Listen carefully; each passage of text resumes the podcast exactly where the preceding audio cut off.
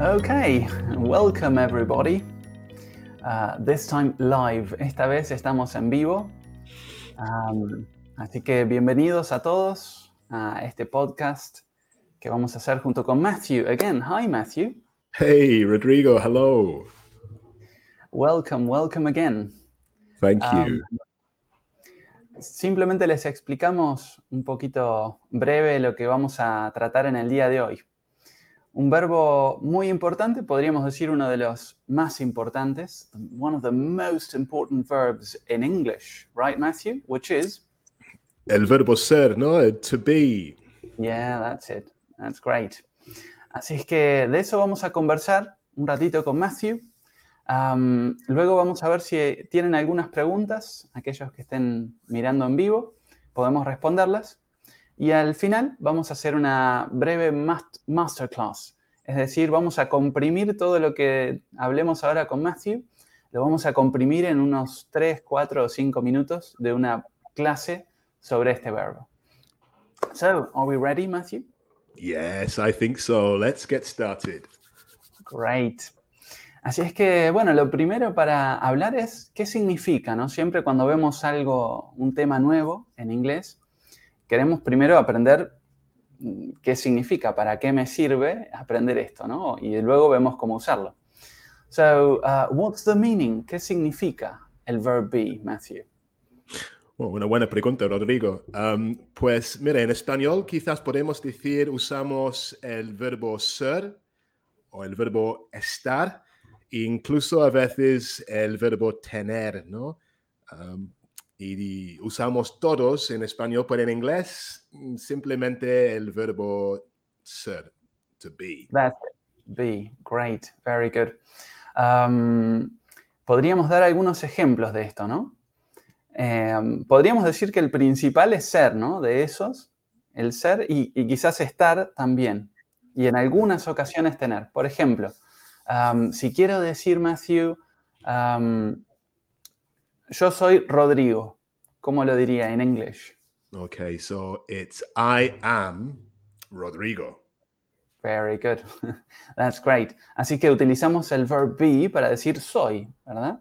Um, for example, for nationalities, cuando hablamos de una nacionalidad también, ¿verdad?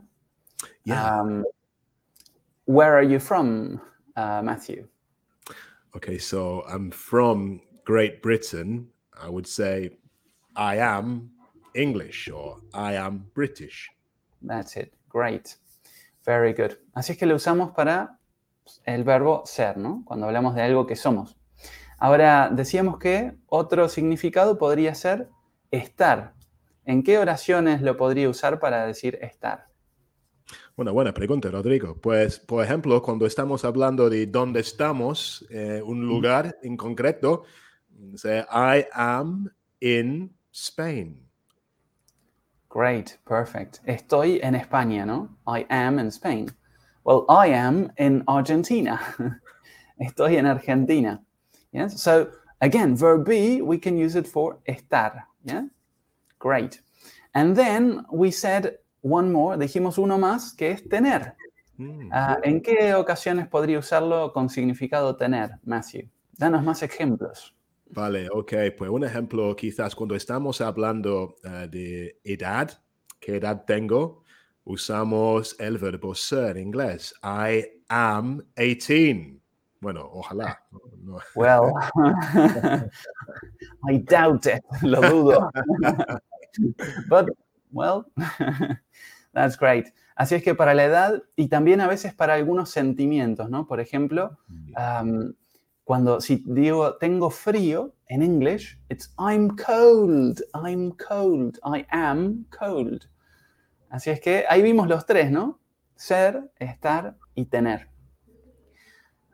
decíamos que algo muy importante para eh, conjugar y aprender a usar ahora el verb be son los pronombres, ¿verdad? Así es que hablemos un poquito de los pronombres para aquellos que no los conocen o que les cuesta recordarlos.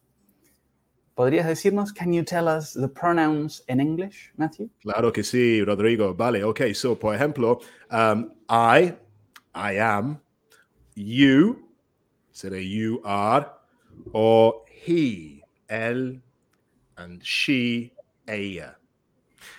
En plural tenemos nosotros, we, o vosotros, uh, you, ellos, they. That's great. Very good, very good. So, excellent. Esto es muy importante que lo recordemos rápido cuando estamos aprendiendo inglés, que lo estudiemos, ¿no? Que lo memoricemos, los pronombres, porque lo utilizamos muchísimo en las oraciones en inglés. podemos, podríamos decir, en español a veces omitimos el pronombre. En una oración puedo decir, soy uruguayo. En mi caso, I'm from Uruguay. Yo soy de Uruguay. Y en español diría, soy uruguayo. No tengo por qué decir, yo soy uruguayo. Digo, soy uruguayo. But in English, I have to use the pronoun. Tengo que utilizar el pronombre. I am Uruguayan. I can't say, no puedo decir, am from Uruguay. No, that's wrong. Así es que los pronombres son muy importantes, ¿verdad? Sí, Rodrigo, es verdad. Es una diferencia bastante importante entre español y inglés, ¿no? Hay que usar los pronombres en inglés. Yes, all the time. Uh, great. Ahora pasemos a cómo conjugar, ¿no? Matthew nos adelantaba algunos, algunas de las conjugaciones y hemos, hemos usado mucho el am, ¿no? En los ejemplos. I am, I am. Así es que dejamos claro que con I, am, ¿verdad? ¿Cómo conjugamos el verb be con he, she and it, Matthew? Mm, ok, buena pregunta, Rodrigo. Pues uh, he, she and it usamos is. He is, she is, it is. Great, very good. Así que ahí tenemos dos, ¿no? Am, is. Y nos queda una porque son tres conjugaciones nada más. ¿Cuál es la tercera? Uh, uh, you, you are. Great. Good. You are, we. And they. That's it. Great. Todos los plurales, ¿no? You, we, and they. Excellent. Así es que mucho más fácil que el español, podríamos decir, ¿no? Yo creo que sí, ¿no? No hay tantos cambios. That's right. Um, vos que tuviste que aprender español, Matthew, ¿cómo encontraste toda la parte de conjugación de verbos? Sí, todavía estoy luchando, Rodrigo, no es fácil. yeah, that's true. Así es que vemos que en inglés, aunque a veces cuando estamos aprendiendo nos parece difícil, en realidad es mucho más fácil que aprenderlo en español. Tenemos solamente tres. En español, yo soy, tú eres, él es, vosotros sois, Uh, y así seguimos con todos, ¿no? In English, only three. I am, he, she, it is, and you, we, and they are. That's it. Um, nos queda un puntito más que es muy importante en inglés, que esto a veces suele confundir un poco a los alumnos hasta que se acostumbran, ¿no? Que son las contracciones. ¿Qué sería una contraction, Matthew? Ok, pues mira, hemos hablado un poco de I am y mencionamos que tenemos que decir uh, el pronombre con el verbo, ¿no? I am. Pues podemos hacerlo un poquito más cortito con un contraction. I'm. I'm. I'm British, por ejemplo. Genial. Great. Perfect. Um, ¿y, ¿Y qué se usa más? ¿La contraction o se usa más la forma completa. Sí, normalmente en la día a día hablando con la gente, quizás en la calle, usamos mucho más la contracción I'm. Pero si tenemos que escribir algo importante, pues entonces no podemos usarlo. Great, genial. Muy bien. Nos queda entonces decir el resto de las contractions, ¿no? Con I decimos I'm, I'm. ¿Cómo sería con he is? Oh, ok. Pues entonces es he's. He's. Excellent. Uh, ¿Y con she? Yeah, lo mismo, ¿no? She's, she's, or it's. Perfect. Con it, it's. Very good. So I'm, he's, she's, it's. Y con you, Ah, ok. So you are, hacemos yo. Yo. Es un cambio un poco más mm, drástico, para decirlo así, ¿no? muy bien, excelente. Cambiamos un poco incluso la vocal que pronunciamos, ¿no? En vez de decir you como una U, pasa a ser como una O, ¿no? Yo. yo. Yo. Yo. Sí, sí. Ah, ¿Y cómo haríamos la contraction de we are? Ok. Eso es weed. O weird, sorry. Weird. Weird. Estoy confundiendo a mí mismo.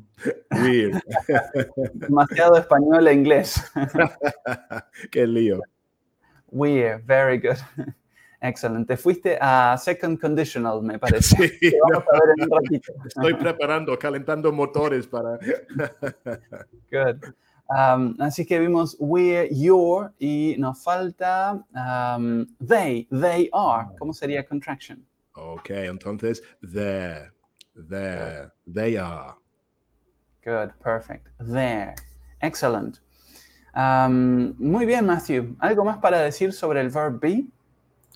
Bueno, yo creo que hemos, mm, hemos hecho bastante, ¿no? Para la primera lección. Am, sí, no sé, ¿hemos olvidado algo, Rodrigo?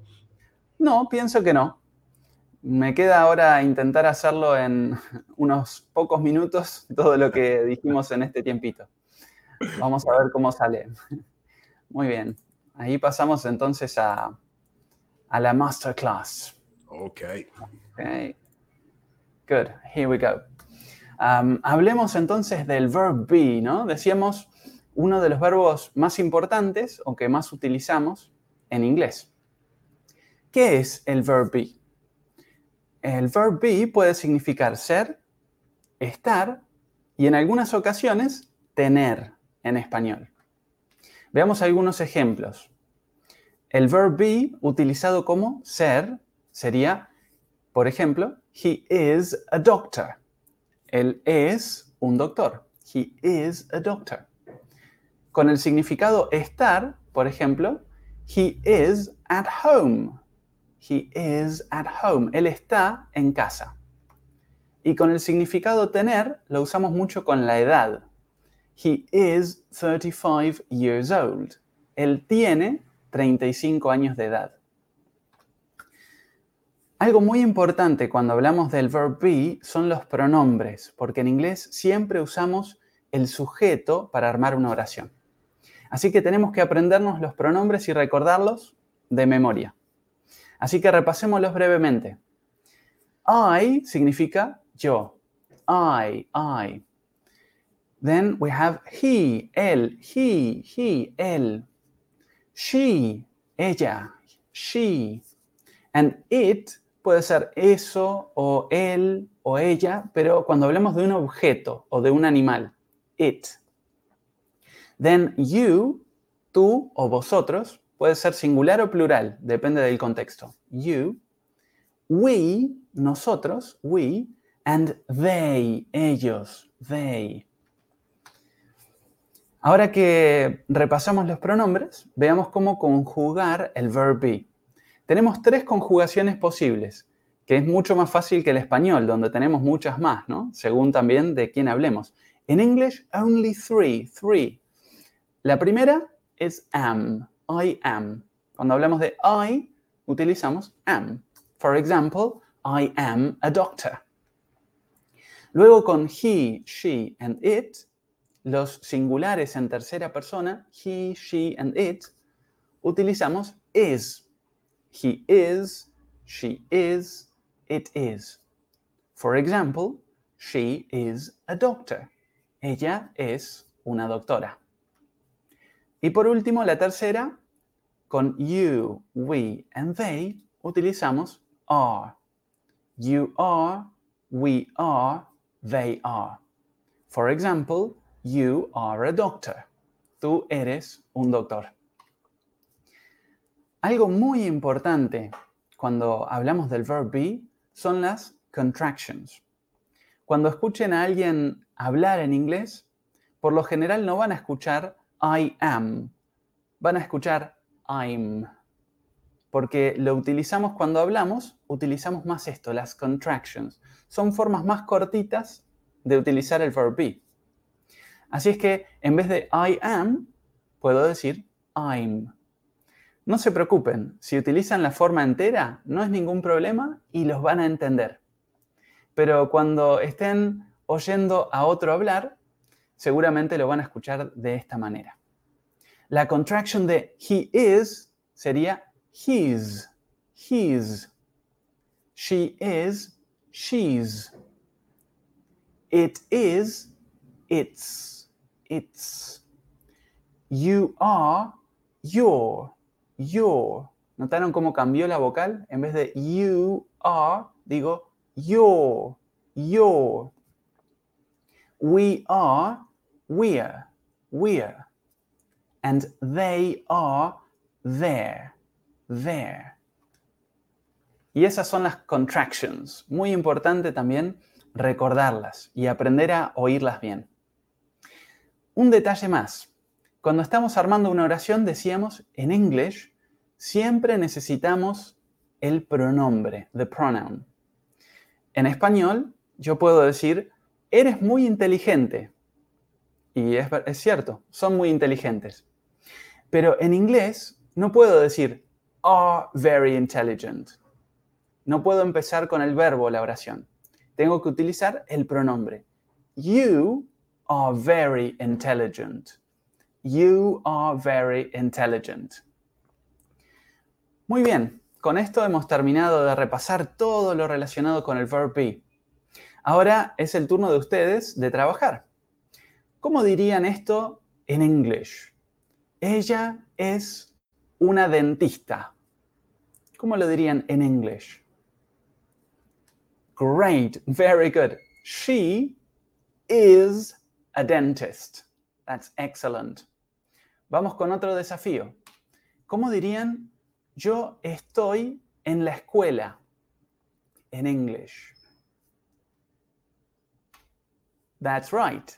I am at school. I am at school. Por último, como dirían, ellos tienen 35 años de edad. O ellos tienen 35. In English? Excellent. They are 35 years old. They are 35 years old. All right, Matthew. Great job, Rodrigo. I enjoyed that. All right, thank you very much. thank you. Un placer, Matthew, tenerte en este podcast. Nos vemos en unos minutitos en otro tema que vamos a hablar del second conditional, un poco más avanzado el tema, ¿no? Muchas gracias, Rodrigo. He disfrutado mucho. Nos vemos. Me too. Bye. Bye, everybody. Bye.